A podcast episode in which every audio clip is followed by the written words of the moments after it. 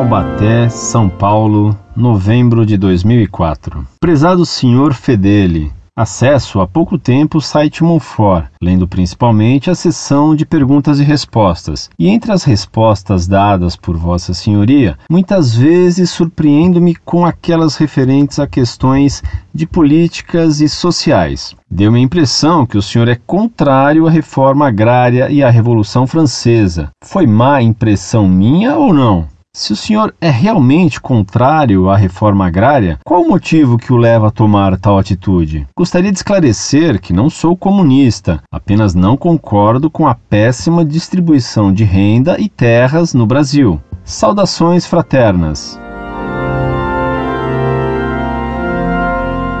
Muito prezado, salve Maria. Lamento muito que meus textos não tenham deixado de modo ainda mais claro para você que sou absolutamente contra a Revolução Francesa e contra a reforma agrária. Entretanto, tenho escrito muitas vezes contra a Revolução de 1789 na França, que foi um dos movimentos mais criminosos que houve na história. Constatando com alegria que você apenas quer se informar e não me contestar, pois você não é comunista, passo-lhe informações que você certamente desconhece. Ainda recentemente, Alain de Besançon mostrou que a Revolução Francesa praticou contra os católicos da Vendéia, região que se rebelou contra as leis criminosas da Revolução Francesa, o primeiro grande genocídio da história. Na Vendée, foram mortos pelas chamadas colunas infernais da Revolução, calcula-se por baixo cerca de 400 mil católicos, por defenderem o direito de irem à missa. Os católicos foram cozidos em fornos,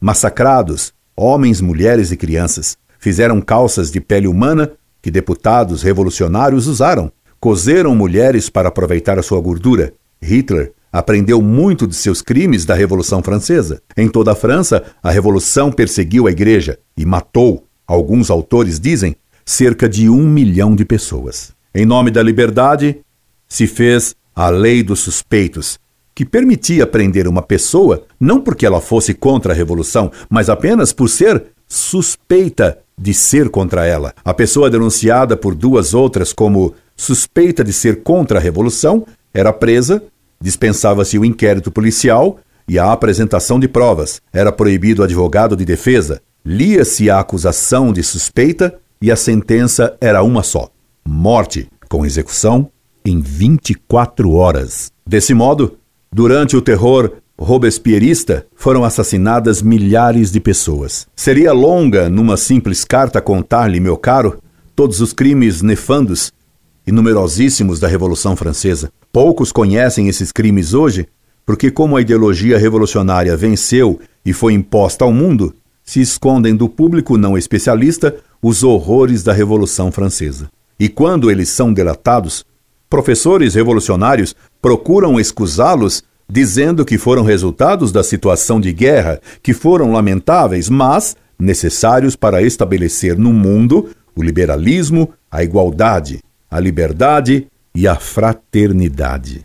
Mas eles escondem que foi o terror da Revolução Francesa e o liberalismo que geraram o terror criminoso e genocida de Hitler e o terror vermelho de Stalin, Mao, Lenin, Pol Pot e quejando os cubanos e nicaragüenses. E às vezes com as bênçãos de padres. Haja vista a defesa do comunismo cubano com o seu famoso e sangrento paredón por homens como Frei Beto e Frei Boff, para não falar de Dom Arnes, que se declarava amicíssimo de seu queridíssimo Fidel. Essa contradição é muito comum. Ainda recentemente, em viagem que fiz à França, vi, na prefeitura de Troyes, em pedra, esculpido o lema Fraternité ou la mort, fraternidade ou morte. Era o lema de Caim: seja meu irmão ou te mato. Vejo que você se declara contrário à péssima distribuição de renda e terras no Brasil. Creio que entendo que você é contrário à péssima distribuição de renda em todo o mundo, e não só no Brasil. E essa grande desigualdade de renda não foi causada pelo liberalismo econômico gerado pela Revolução Francesa? Foi. Foi a Revolução Francesa que fez triunfar o liberalismo econômico, que separou a economia da moral e declarou o lucro como supremo valor. Foi o liberalismo da Revolução Francesa que colocou o dinheiro como único critério de classificação social e que, por isso, guilhotinou a nobreza e tirou todos os privilégios do clero e da nobreza, instituindo todo o privilégio para a riqueza.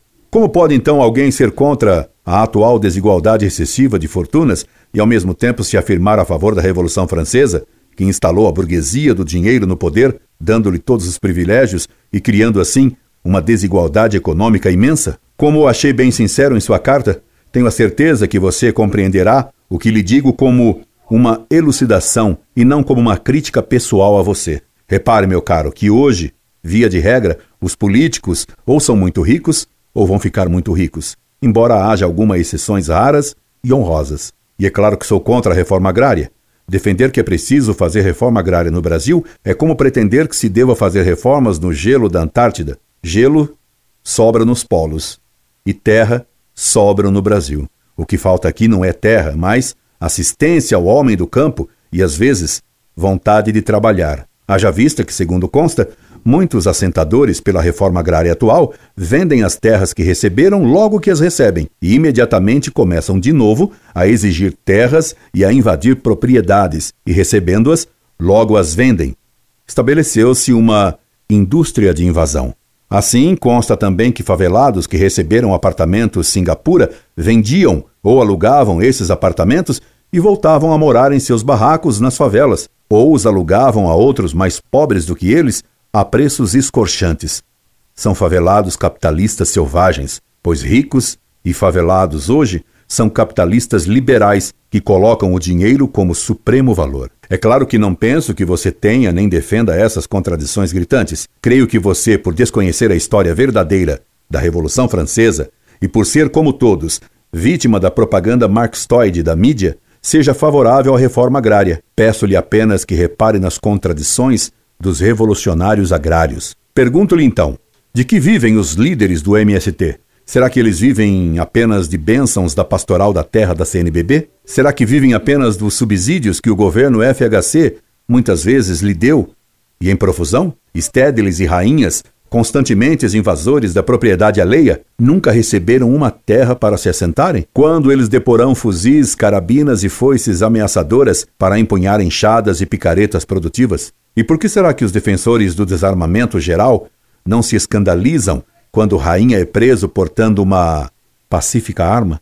Meu caro, o problema no Brasil não é o do João sem terra, e sim o da terra sem João. O problema não é do desarmamento do povo, e sim o armamento dos bandidos nas cidades e dos revolucionários no campo. Condenem o Rainha e o Stedley a trabalhar a terra deles. É certo que eles se rebelarão contra esse trabalho forçado. Eles querem agitar e não e nunca trabalhar. Como autênticos marxistas, eles defendem a reforma agrária como primeiro passo para impor o socialismo e o fim do direito de propriedade.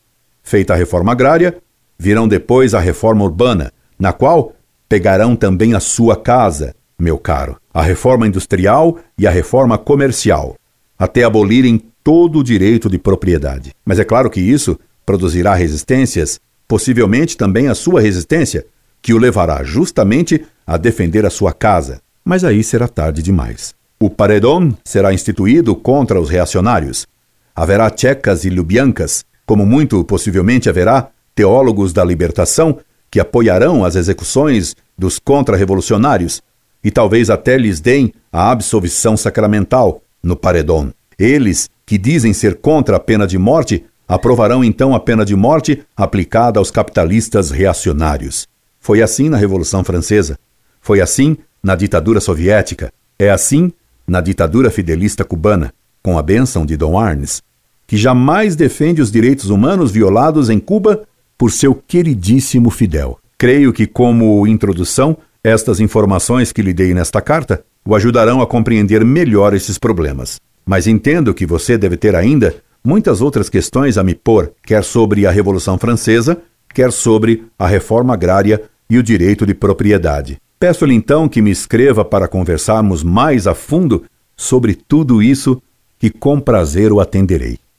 Incorde e sempre, Orlando Fedeli.